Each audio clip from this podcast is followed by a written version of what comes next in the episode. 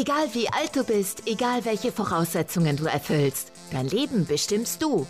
Der Mal dir dein Leben Podcast trifft auf Menschen, die über Leidenschaft, Beruf, Hindernisse, Träume, Erfolg und Erfahrungen sprechen. Sei dabei und lass dich inspirieren, wenn es jetzt heißt, mal dir dein Leben. Denn du gestaltest es genau nach deinen Wünschen. Los geht's! Herzlich willkommen zu einer neuen Folge von meinem Podcast Mal dir dein Leben. Wieder heute Morgen ein wunderbarer junger Gast bei mir im Podcast mit einer tollen Geschichte und einer tollen beruflichen Passion, die sie lebt.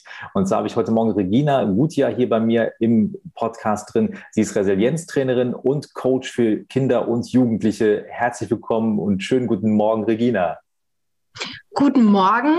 Ich freue mich auf jeden Fall, Martin, ähm, dabei sein zu dürfen und ja, meine Geschichte erzählen, wie ich zum Kinder- und Jugendcoaching gekommen bin und vor allem auch zum Familiencoaching. Absolut, genau. Deswegen habe ich dich eingeladen, dass wir uns die heute Morgen mal nochmal anhören können, beziehungsweise auch mit unseren Zuhörern hier teilen können. Vielleicht magst du, bevor wir so ein bisschen deine Geschichte einsteigen, weil ich die auch wirklich super interessant finde, einmal ganz kurz erklären, was genau du jetzt in deiner aktuellen Tätigkeit machst für diejenigen, die jetzt gerade sagen, ich kann mir da gar nichts drunter vorstellen. Vielleicht mal so in zwei, drei Sätzen umrissen. Genau. Also ich helfe Familien sozusagen unverschämt glücklich zu werden, denn man kennt das ja, okay, man hat ähm, sehr, sehr, einen sehr stressigen Alltag und vielleicht auch viele Konflikte mit dem Kind und merkt auch, ähm, man hat gar nicht mehr die Verbindung zum Kind und hat diese Verbindung verloren, sodass, ja, man auch in Konfliktsituationen, was das Kind außerhalb des, ähm, ja, des sicheren Familienalltags ma äh, macht, dass man da einfach nicht mehr greifen kann und da einfach Unterstützung braucht. Das heißt, ich gebe nicht nur Trainings in Familien und Coaching, sondern ich gehe auch in Schulen und in Kitas und in andere Einrichtungen wie zum Beispiel Familienzentren. Mhm. Du hast gerade schon, ich habe mir gerade ein paar Notizen gemacht, weil du wahrscheinlich gesehen hast, also du mir gerade schon zwei, drei wunderbare Stichworte gegeben hast, auf die ich nachher unbedingt eingehen möchte, weil ich die sehr interessant finde. Und ich glaube, alle, die selber eine Familie haben, wir haben, glaube ich, alle eine Familie auch mit eigenen Kindern oder aber auch mit äh, im Umfeld ja auch mit äh, Familienmitgliedern. Da gibt es so viele spannende Themen, glaube ich, zu dem Punkt, den du gerade gesagt hast, wo wir gleich mal drauf eingehen. Aber bevor ich das mache, möchte ich so ein bisschen auch einmal für unsere Zuhörer rauskitzeln. Wo kommst du denn eigentlich so genau her? Was hat dich auf dem Weg dahin gebracht? Und ich glaube, ähm, da hat ja auch ganz viel damit zu tun, wie du selber aufgewachsen bist. Magst du uns ein bisschen was dazu erzählen? Ja, genau. Also aufgewachsen bis zu meinem vierten, fünften Lebensjahr bin ich in Kasachstan und äh, das ist natürlich nochmal ein komplett anderer kultureller Hintergrund. Ähm, das waren dort, also für, für die, für kasachische, sage ich mal, Verhältnisse war das eigentlich ganz gut. Wir haben auch ein Haus gehabt ähm, mit äh, verschiedenen Tieren und ähm, ja, ich bin sozusagen auf dem Land aufgewachsen dort. Und es hat sich natürlich geändert, als ich hier nach Deutschland kam. Wir sind in einen sozialen Brennpunkt gezogen, mhm. wo uns vorher die Leute schon gesagt haben, oh Gott, oh Gott, oh Gott, da klauen die die Autos, da musst du aufpassen, da darfst du nachts nicht durch die Straßen laufen. Okay. Ähm, was vom Umfeld natürlich so wahrgenommen wird, was in Wirklichkeit gar nicht so schlimm, also für mich auf jeden Fall nicht so schlimm ist. Denn man kennt das ja, man lebt in seinen Strukturen und ja, vielleicht nimmt man das gar nicht als so arg schlimm wahr, sondern das ist die Normalität. Mhm. War das denn euch bekannt, dass ihr in einem vermeintlichen sozialen Brennpunkt zieht? Oder war das so ein bisschen, äh, ihr habt euch was angeguckt, sah nett aus, seid da hingezogen und dann stellte sich erst raus, dass die Leute sagten so, oh, das war keine schöne Gegend hier? Genau, also man hat es uns vorher schon gesagt, also als ähm, wir uns ähm, die, die Wohnungen angeschaut haben, aber so wahrgenommen haben wir das nicht, denn natürlich, wir sind dann nach Deutschland gekommen, wow, Deutschland, da hast du so viele Möglichkeiten. Meine mhm. Eltern oder beziehungsweise auch meine ganze Familie sind hierher gekommen, um uns, den Kindern, andere Möglichkeiten zu bieten, mhm. ähm, die ich dort einfach nicht hätte. Also mhm. dort könnte ich jetzt keine Coachin werden. Das wäre einfach nicht möglich gewesen. Dort hätte ich wahrscheinlich in einer Fabrik gearbeitet oder geputzt oder als Schneiderin gearbeitet. Ähm, mhm. Möglichkeiten gibt es dort einfach oder gab es dort zu der Zeit einfach nicht. Mhm. Ja. Und dann seid ihr hingekommen, du hast gesagt, sozialer Brennpunkt, auch wenn du es vielleicht selber gar nicht so schlimm erlebt hast. Aber nichtsdestotrotz hat es dich ja schon so ein bisschen geprägt in der Art und Weise, was da, was da so los war. Oder wie bist du auch als junger Mensch damit ähm, dann hier konfrontiert worden, in einem fremden Land auswachsen, fremde Sprache ja dann auch, fremder Kulturkreis. Wie bist du aufgenommen worden? Wie hat sich so dein, haben sich deine ersten Jahre hier so entwickelt? Also aufgenommen wurden, ähm, wurde ich ähm, ganz offen und ganz herzlich. Meine Mutter, sie hat deutsche Wurzeln, das heißt, mhm. ähm, ihre Großeltern haben nur Deutsch gesprochen und deswegen konnte ich schon in Kasachstan Deutsch. Also ich konnte besser Deutsch als, ähm, ich sag mal, mein Vater dort in Kasachstan mit fünf, vier Jahren, weil wir das dann schon immer gelernt haben. Das heißt, wir haben uns ähm, abends hingesetzt und haben den Duden durchgeschaut und da schon geschaut, okay, welche Wörter gibt es, äh, wie, wie können wir das auf Deutsch übersetzen? Mhm.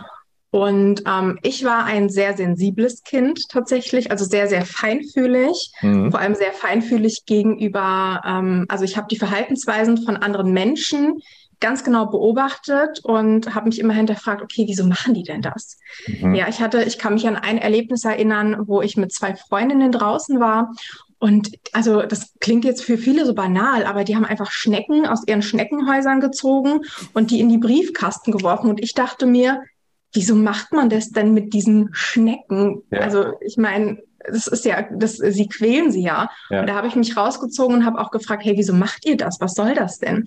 Und das sind so kleine, ich sag mal, Ausschnitte aus meinem Leben, dass ich da schon wirklich sehr feinfühlig war und ich dachte, was ist das denn für eine Welt? Mhm. Wieso gibt es Menschen, die sowas Schreckliches machen? Und äh, bist du dann, äh, das ist ja jetzt so gegen Tiere ja dann auch, was auch so gar nicht geht. Ähm, aber hast du das auch ähm, dann äh, vom Mensch zum Mensch dann auch mal festgestellt, also in der Schule oder dann im Freundeskreis nach der Schule, wo dann auch ähm, Sachen passiert sind, wo du auch gesagt hast, was geht denn hier gerade, warum sind die so zueinander? Hast du das auch erlebt? Ja, klar. Also ich hatte auch als Kind einen sehr hohen Gerechtigkeitssinn und das ist manchmal nicht so einfach. Mhm. Vor allem, wenn man weiß, wenn man sich dann dafür einsetzt, ähm, dass man dann selber Probleme bekommt. Da habe ich natürlich auch keine Strategien gehabt, okay, wie kann ich dann meinen Gerechtigkeitssinn so einsetzen, dass ich aber keine Probleme bekomme, aber den anderen auch geholfen wird. Mhm. Ähm, und ähm, klar, da gab es Situationen, wo ja andere geärgert worden sind. Ja, oder ähm, ich erinnere mich an eine Situation, da war ich in der Grundschule, das weiß ich noch, das war in der ersten Klasse. Da hat einfach ein Junge angefangen, mich zu treten. Das weiß ich noch bis heute. Der hat einfach angefangen, mich zu treten. Ich stand am Gelände, mhm. ich habe zurückgetreten und dann habe ich angefangen zu weinen, weil ich einfach komplett überfordert bin. Und mhm. das hat mir auch keiner geholfen. Das habe ich auch nicht verstanden. Mhm. Und solche Situationen gab es ganz viele. Und die habe ich natürlich auch bei anderen beobachtet wo ich überfordert war, weil ich hatte keine Strategien. Ich wusste gar nicht, okay, wem sage ich das jetzt? War ja kein Lehrer da. Mhm. Wie spreche ich das an? Und ja, was mache ich da denn eigentlich? Mhm. Und auch selber in dieser Situation zu sein, ähm, du bist ein Kind, du hast nichts gemacht, ne? Und vielleicht hatte mal ein anderes Kind schle einen schlechten Tag oder probiert, provoziert so ein bisschen. Mhm. Und du fühlst dich dann einfach allein gelassen, weil dir einfach kein anderer hilft, weil natürlich sie auch nicht wissen, wie das funktioniert. Mhm. Ich glaube, das ist ein super interessanter Punkt, weil auf der einen Seite, ähm, du sagst gerade so schön, vielleicht hat er gerade einen schlechten Tag gehabt. Man weiß natürlich auch nicht, in welchem Umfeld lebt diese Person. Also was erlebt diese Person vielleicht auch ähm, im Elternhaus? Die Kinder lernen ja viel durch Spiegeln. Äh, das mhm. heißt, man weiß ja nicht, in welchem Umfeld sieht er sowas und denkt sich so, auch mache ich auch mal. Und hat halt so gelernt, seine Aggression oder seine, seine Frustration auszuleben, weil er gar nicht weiß, wie es anders geht. Ne? Also auch da fehlende Strategie dann auch schon bei Kindern. Und auf der anderen Seite ähm, was wir ja auch leider heute oft äh, beobachten, wenn irgendwo was passiert, Leute gucken zu und wissen eigentlich gar nicht, was soll ich jetzt machen. Also auch diese ähm, ja, Unfähigkeit äh, und Unvermögen in dem Moment äh, wirklich für sich zu sagen, wie gehe ich jetzt eigentlich mit der Situation um? Ich sehe etwas und weiß, das ist wahrscheinlich nicht richtig und finde es nicht gut, aber irgendwie ich bin nicht fähig, was zu machen, gerade richtig gelähmt dann ja auch. Ne?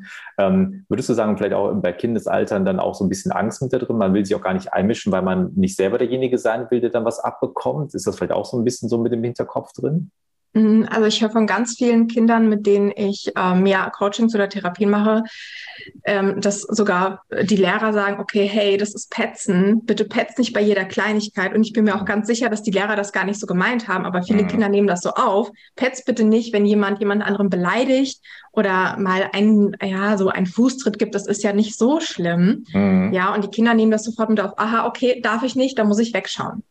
So, ich glaube, da dürfen wir noch mal hinschauen. Ja, das finde ich auch gerade krass. Also ich meine, ich unterstelle den Lehrern jetzt mal, dass sie das auf ähm, keine Ahnung, der hat gerade irgendwas gemacht, weil er nicht durfte, äh, was ich, äh, den Abfall in den falschen Mülleimer reingeworfen mhm. oder was immer. Aber da geht es ja wirklich dann auch ja, um körperliche Gewalt oder körperliche Auseinandersetzung. Und dass, die, dass das so weit geht, dass die Kinder so eingeschüchtert sind oder für sich dann denken, ich darf das jetzt nicht sagen, sonst bekomme ich ja nicht nur vielleicht Ärger von demjenigen, den ich dann gerade verpetze, sondern auch noch von meinem Lehrer, weil der mir gesagt hat, ich darf das eigentlich gar nicht sagen. Das ist natürlich auch eine ganz interessante Herangehensweise für die Pädagogen, die sowas hier hören. Würde mich auch mal die Meinung interessieren, wie der andere äh, drüber denken oder mit umgehen. Das ist natürlich schon krass. Ähm, wie bist du dann weiter durch die Schule gegangen? Du hast auf deiner Webseite einen Satz, den finde ich sehr interessant. Ähm, du hast gesagt, du hättest dich damals auch falsch gewehrt. Du wusstest offenbar nicht, wie du es richtig machen solltest. Was war das denn aus deiner damaligen Sicht, wie du dich falsch gewehrt hast und wie würdest du es aus heutiger Sicht wie besser machen wollen? Was würdest du heute Kindern oder Jugendlichen empfehlen, wenn sie sich wehren wollen? Hm. Ja, Wehren ist ja immer so ein Thema, ne? Also viele verstehen Wehren ja falsch. Also werde ich körperlich, werde ich verbal, so ähm, wird es mir auch ganz oft von den Eltern einfach suggeriert. Ja, mein Kind muss sich doch wehren. Mhm. Und ähm, ich hatte neulich ein Mädchen bei mir, 14 Jahre war sie, und sie hat erzählt, äh, dass sie in der, in der letzten Klasse total gemobbt worden ist. Und sie hat auch gesagt, hey, ich habe mich falsch gewehrt. Und so kann ich das wiedergeben, sowas bei mir auch, dass man dann, ähm, wenn man beleidigt wird, zum Beispiel zurückbeleidigt hat und gesagt hat, ähm, das geht dich doch gar nichts an, lass mich bitte nicht, oder lass mich bitte in, lass mich bitte in Ruhe, du bist selber ein, mhm. Und da fährt man natürlich sehr, sehr hoch. Mhm. Ja? Oder zum Beispiel, dass ein jemand schlägt. Ja, ich sag mal, man muss halt unterscheiden, schlagen ist dann natürlich auch kein Mobbing, das ist nochmal Gewalt. Mhm. Ja, aber wenn es schon damit anfängt und man sagt, okay, ich muss jetzt wirklich, ähm, ich muss mich zurückwehren, zurückschlagen, das ist ja bei ganz vielen Eltern so, dass sie sagen, hey, mein Kind muss sich aber doch wehren, mein Kind muss sich doch zurückschlagen. Ähm, und wehren bedeutet für mich eigentlich, sich mental mental ähm, eine mentale Stärke aufzubauen. Mhm. Sich von den Gedanken von anderen, von den Beleidigungen von anderen zurückzunehmen und zu sich zu kommen und äh, für sich ein, einen schönen Ort zu schaffen und lernen, damit umzugehen. Mhm. Jetzt hört sich das hier in der Theorie jetzt ja erstmal nett an. Also äh, ich will da gerne einmal gerade darauf eingehen, weil ich das total interessant finde, bevor wir gleich nochmal darauf kommen, wie du deinen weiteren Werdegang gemacht hast. Aber jetzt habe ich eine Situation, ähm, wie du gerade beschrieben hast. Ich meine, es kommt einer auf mich zu und ich nehme jetzt mal die harmlose Variante und der beleidigt mich jetzt einfach. Ich stehe da auf dem Schulhof, macht nichts und da kommt einer und äh, fängt in einer Tour an, irgendwelche Schimpfwörter an den Kopf zu knallen. Wie würde ich dann jetzt in dem Fall damit umgehen, wenn du sagst, diesen schönen Ort zu schaffen? Was mache ich denn jetzt? Mhm. Also das Erste ist, was einem bewusst werden muss, ist, ähm, wieso macht denn diese Person das? Die macht das ja nicht, mhm. weil das irgendwas mit ähm, mir selber zu tun hat, sondern keine Ahnung, hat einen scheiß Tag, muss man echt so sagen. Mhm. Hat vielleicht krasse Probleme in der Familie, ähm, hat vielleicht keine ähm, Stütze zu Hause, die für einen da sind, die einem zuhören. Und das muss einem wirklich bewusst werden, dass das nichts mit einem selber zu tun hat. Mhm. Dann na, darf man sich selber in diesem Moment bewusst machen, okay, ich habe ja Eltern, die mich lieben. Wenn ich nach Hause gehe, dann geht es mir richtig gut. Ich bekomme alles. Ich habe so viel Gutes im Leben. Das heißt, man darf sich mal die Dinge bewusst machen, für die man dankbar ist. Mhm. Die Menschen, die man dankbar ist in seinem Umfeld. Und auch ganz wichtig, Selbstbewusstsein in dem Bereich, okay, welche Stärken habe ich und was kann ich? Mhm. Dass diese Worte einen gar nicht, ja, gar nicht verletzen und gar nicht an sich rankommen. Und was man wirklich machen kann, also auf Handlungsebene weggehen. Einfach weggehen. Mhm. Weggehen und sich äh, schöne Sachen ähm, suchen. Zum Beispiel, wenn das in der Pause passiert, okay, sich bewusst machen, davor wissen, okay, dieser Mensch, das hat gar nichts mit mir zu tun. Ich denke jetzt an Menschen, die mich lieben, an Dinge, die ich gut kann und ich suche mir jetzt schöne Dinge und geht. Mhm. Und ist das aus deiner Erfahrung etwas, also es könnte ja, also äh, klar, wenn der, derjenige oder diejenige ist jetzt egal, äh, hättest jetzt voll aber noch darauf abgesehen und der denkt, ah, komm, du Feigling, jetzt gehst du ja auch noch, also haut dann immer noch mal weiter einen drauf, aber eigentlich beim gleichen Gedankenmuster zu bleiben und eigentlich noch mehr die Bestätigung zu bekommen, okay, offenbar hat derjenige wirklich ähm, vielleicht nicht das Umfeld, was ihn liebt und er versucht jetzt irgendwie Aufmerksamkeit zu bekommen, in dem Fall von mir in der Sekunde, ähm, die ich ihm dann einfach nicht gebe, nicht diese Genugtuung gebe, diese Aufmerksamkeit zu bekommen. Ähm, Siehst du das auch bei, ich sag mal, so kleinen Rangeleien? Jetzt kommt einer, schubst einmal so, ich meine, sieht man ja alles auf dem Schulhof, wenn man mal an so äh, Geländen vorbeigeht. Gleiche Strategie, äh, auch dann weggehen und sagen, okay, der hat offenbar heute keinen guten Tag und ich freue mich lieber über mein gutes Leben und konzentriere mich darauf oder ist das da anders? Sehr interessante Frage. Da ist das natürlich anders, ne? weil man muss natürlich sagen, ähm, zwischen verbaler Gewalt, sag ich mal. Ich meine, da kannst du dich mental sehr stark abgrenzen, das kannst du lernen, kein Problem. Ähm, wenn es aber dann um so Rangeleien geht, das kannst du dir vorstellen, wenn du jetzt durch die Stadt gehst und da schubst dich da einer weg. Also entweder kannst du entscheiden, okay, es ist so schlimm, dass du da hingehst und sagst, hey, stopp, so geht das nicht und verschwendest deine Energie darauf. Mhm. Oder du sagst oder du wehrst dich und wehren in Form von, hör auf, ich möchte das nicht und in Form von klarer Kommunikation. Mhm. Und viele Kinder, also ich erlebe wirklich die wenigsten Kinder, die sagen können, was sie möchten. Viele mhm. sagen, was sie nicht möchten aber mhm. nicht, was sie möchten. Und ähm, das heißt, äh, wenn jetzt jemand kommt und dich wegschubst und äh, so eine, eine, Rangelei entsteht, heißt das nicht, dass du sagen sollst, stopp, bitte hör auf. Weil viele mhm. sagen ja auch, oder das wird auch in vielen Schulen beigebracht, stopp. Mhm. Aber auch stopp ist ja keine klare Kommunikation. Was möchtest du? Mhm. Lass meinen Arm los, fass mich nicht an. So, also wirklich mhm. ganz klare Kommunikation in dem Moment und sich dann aber auch auf keine Diskussion einlassen, sondern mhm. wirklich klar sagen, hey, ich möchte das jetzt und jetzt gehe ich. Mhm. Ich finde das ja. super interessant, als selber als Vater von einem Kind, was mhm. ja gerade im Kindergarten ist, weil mhm. dieses Thema mit dem Stopp wird einem auch, da auch gezeigt. Haben wir selber auch schon erlebt, wenn es, äh, äh, wir hatten den Fall im Kindergarten, wir hatten da mhm. einen Jungen, der auch gerne mal so ein bisschen gebissen hat im jungen äh, Alter und äh, wo man die, wo die Kindergärtner immer gesagt haben, wenn der das machen sollte, dann müsste zu ihm hingehen und Stopp sagen, ich möchte das nicht äh, und so. Aber eigentlich ja die, die positivere Formulierung zu sagen, was ich will. Also ich sagen, ich möchte nicht, dass du mich weißt oder ich möchte jetzt in Ruhe gelassen werden oder ich möchte jetzt hier spielen und äh, ich möchte, dass du was anderes machst oder was auch immer. Ähm, das ist auch, finde ich, super, super interessant. Ist es da wirklich so, dass es auch unter Pädagogen irgendwie sehr, sehr unterschiedlich gehandhabt oder gelehrt wird, dass da äh, jeder so dass es so viele verschiedene Wege gibt, das zu machen. Oder aber ich bin jetzt mal so dreist, sind sie da nicht gut genug geschult in dem Bereich, was auch dann die Kommunikation bei den Kindern betrifft? Ja, das ist eine gute Frage. Wenn die zu knifflig ist, dann nehme ich sie wieder zurück, aber das wird mich nee. jetzt gerade. ähm, ich würde immer sagen, es kommt auf den äh, persönlichen Hintergrund drauf an, mit was sich der Pädagoge beschäftigt. Und mhm. natürlich, es gibt Schulungen. Jetzt auch zum Beispiel auch, wo ich die ähm, Ausbildung gemacht habe von Stargach und Muckis, dass wir da wirklich in die Schulen gehen und äh, den Pädagogen genau das beibringen, was sie in dieser Situation machen sollen. Mhm.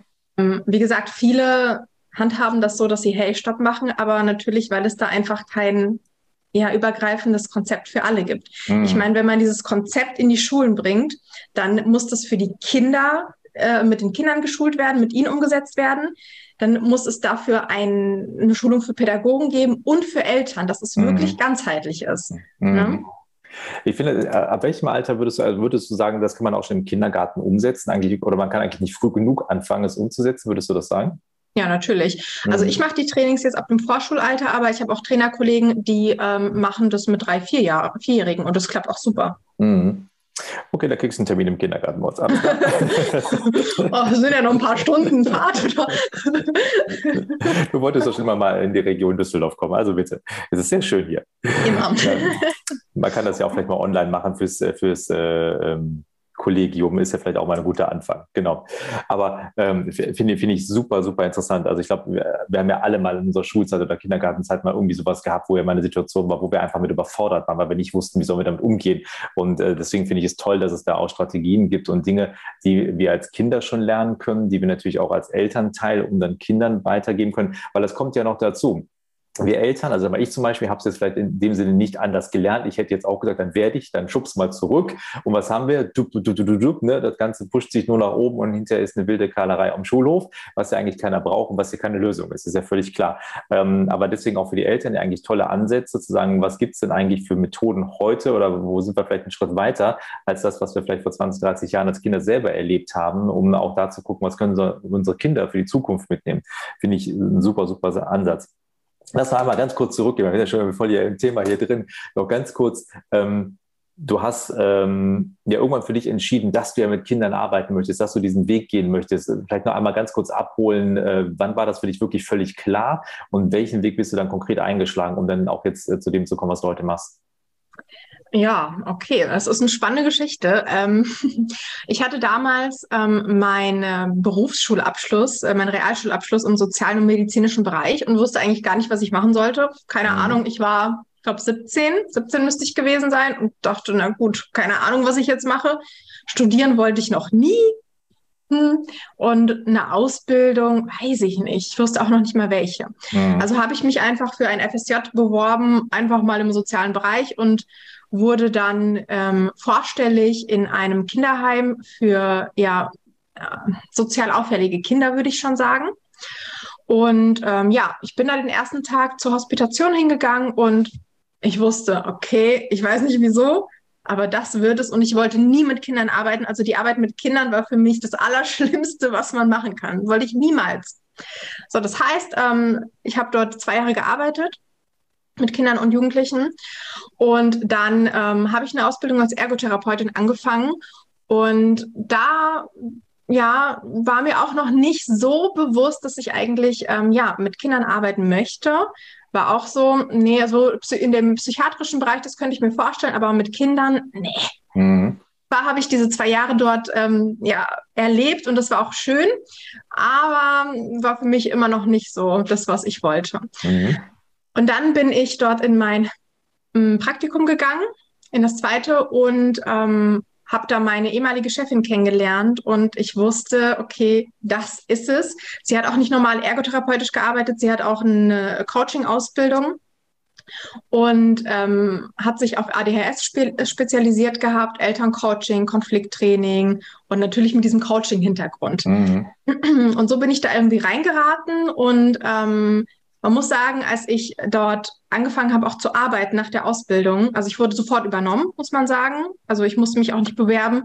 Meine Chefin wusste schon im, äh, ja, in meinem Praktikum, okay, du fängst bei uns an und du kriegst diese Leitung. Und ich dachte mir, was? Ich und eine Leitung? Nee, kann ich doch nicht. Mhm.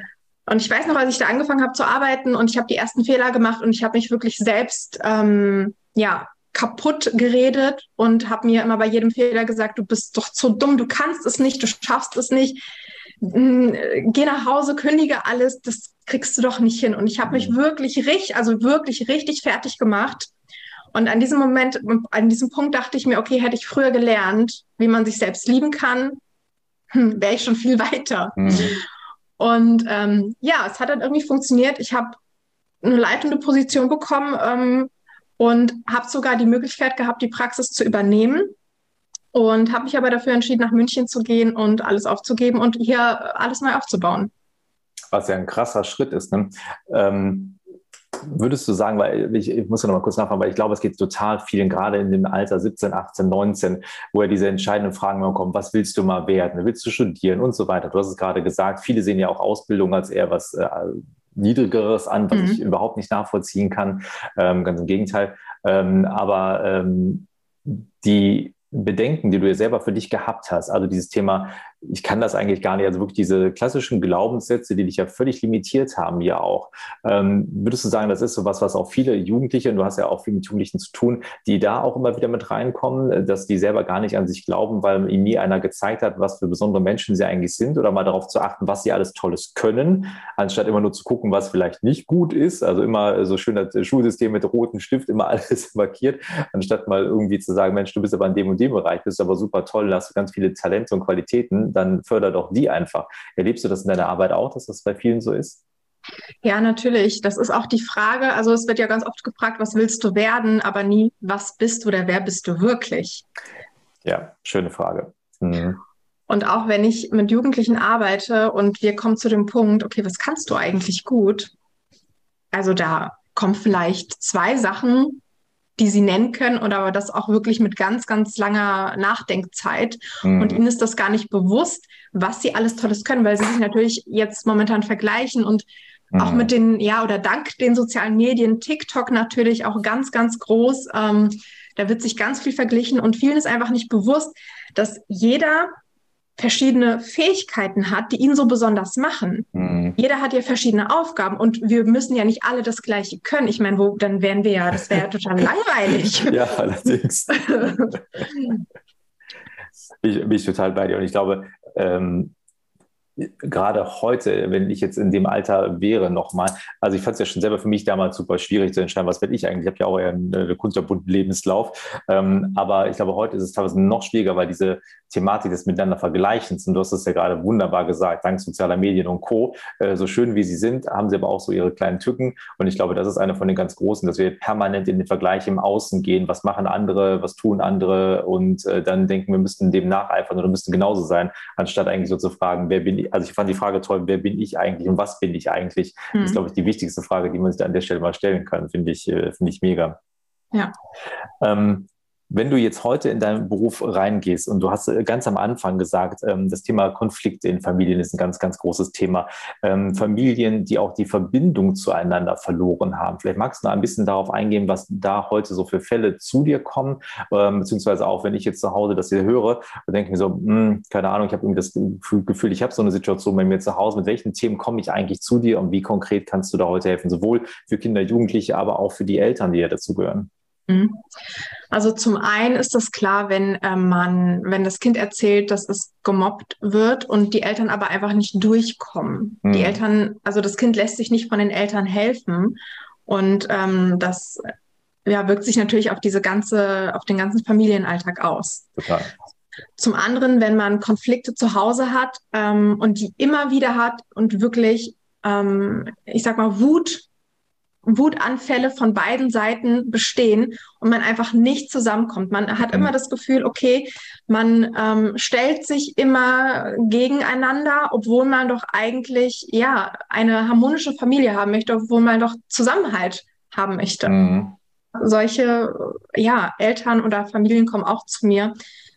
Oder die dritte Variante ist, wenn das Kind sehr, sehr sensibel ist und alles sehr, ja, sofort ja, in das Herz lässt, alles, was auch die Eltern sagen oder was vom, vom Umfeld gesagt wird oder getan wird, und man da auch nicht durchkommt, weil man diese Strategien einfach nicht hat und weil diese Verbindung vielleicht da ist, da kann die Verbindung vielleicht da sein, aber man hat nicht die Strategien, um diese zu greifen und mhm. das Kind abzuholen. Mhm. Und was, wie gehst du dann mit den Familien vor? Also wie ist so eine klassische Vorgehensweise? Wie müsste ich mir das jetzt vorstellen? Also ähm, zuallererst schauen wir, was für ein Mindset die Eltern haben gegenüber ihren Kindern. Also was mhm. denken sie über ihre Kinder? Was denken sie denn generell über Kinder und Zukunft? Mhm. Denn die einen denken vielleicht, okay, Kinder sind hilflos und die brauchen ganz viel Unterstützung und sie können das nicht alleine. Mhm. Und also so das ist ganz, ganz Überbehüten schon ja. quasi. Mhm. Ja, und das ist, also das ist jetzt ganz oft der Fall. Ähm, ich erlebe selber äh, selten, dass Eltern sagen, okay, ach, mein Gott, der kriegt das schon hin, der braucht sich doch nicht so anstrengen. Gibt es auch. Ja, es mhm. gibt immer, es gibt immer beide Seiten. Und da ist aber die Frage, welche Fähigkeiten wünschst du dir denn für dein Kind, beziehungsweise welches Leben? Mhm. Wie soll sich das, dein Kind fühlen, wenn es äh, jugendlich ist, wenn es erwachsen ist? Mhm. Und da schauen wir, okay, was können die Eltern eigentlich tun, um das zu ändern? Und sind die Gedanken, die sie haben, wirklich hilfreich? Mhm. Und dann schauen wir, okay, welche Handlungen haben sie? Denn es geht ja in erster Linie alles von den Eltern aus und das ist ja so die Grundlage. Denn wenn du dich schlecht fühlst, wenn du negative Gedanken hast, auch dir gegenüber, gibst du das ja deinem Kind weiter, ob bewusst oder unbewusst. Mhm. Das ist die erste Grundlage. Und dann ähm, erarbeiten wir genau das mit den Kindern. Dass wir schauen, okay, was denkst du über dich?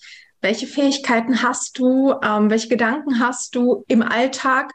Ähm, schon allein, wenn du aufstehst, wenn du morgens, was ist denn dein erster Gedanke? Oh, ich habe keinen Bock jetzt auf die Schule, weil. Mm, mm, mm. mm. Mhm. Oder stehst du motivierend auf? Das erlebe ich selten, aber das soll das geben. Ne? Und es wäre schön, wenn es sowas gibt. Mhm. Wenn ein Kind in dem Alltag wirklich die, auf den Fokus auf die Sachen lenkt, die gut sind.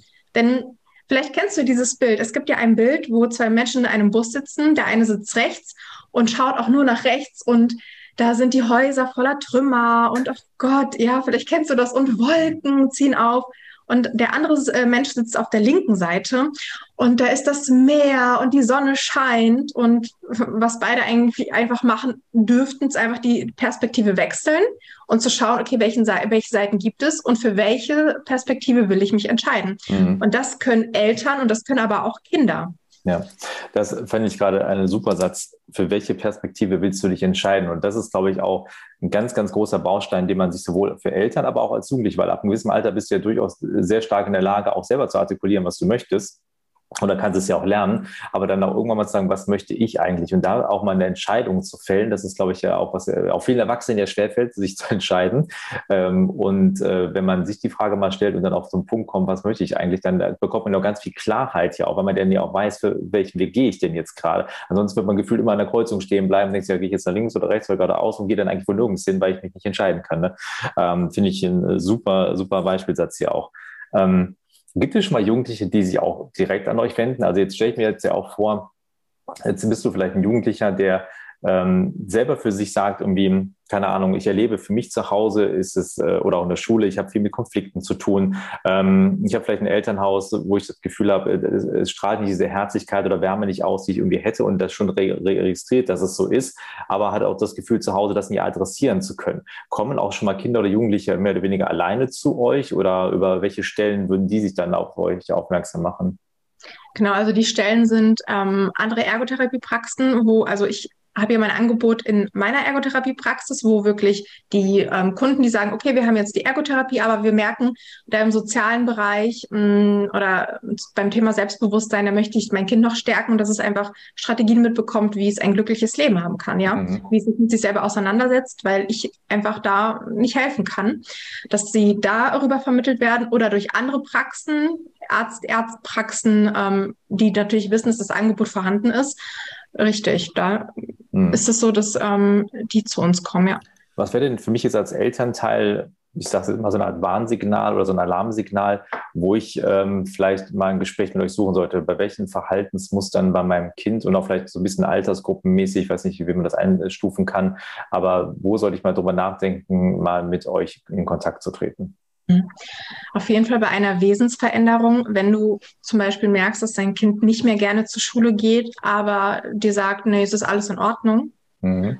ist alles super.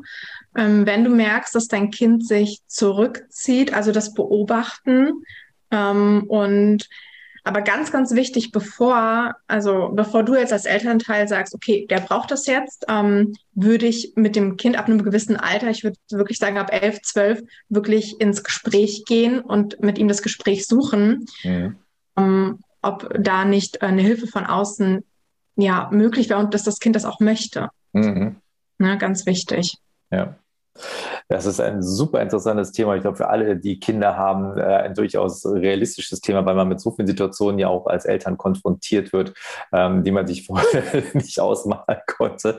Ähm, das ist auch was völlig anderes, ob man das mal in der Theorie äh, mal gehört hat oder ob man es wirklich dann auch mal mit einem Kind erlebt. Oder ja, man sieht es auch im Freundeskreis, Bekanntenkreis. Wir kennen ja alle jemanden, der Kinder hat oder Jugendliche. Äh, von daher glaube ich, ein sehr, sehr äh, nahes Thema ja auch für alle.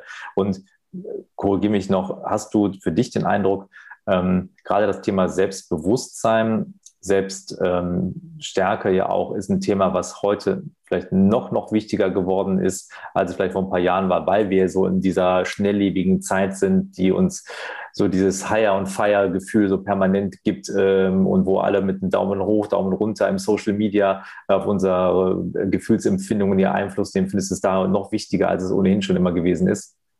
Ja, natürlich, weil, ähm, wie gesagt, du hast ja die ganzen Ablenkungen von außen und das hält dich ja davon ab, dich mit dir selber zu beschäftigen. Weil früher war das so, da hat man sich mal hingesetzt, hat ein Buch gelesen, geschrieben, ist rausgegangen mit Freunden, ja, ohne diese Ablenkung, auch mit den Handys. Mhm. Weil auch heute sind die überall mit dabei. Auch lasst euch kurz einen TikTok drehen, dann können wir Reichweite und Klicks und so weiter und so fort.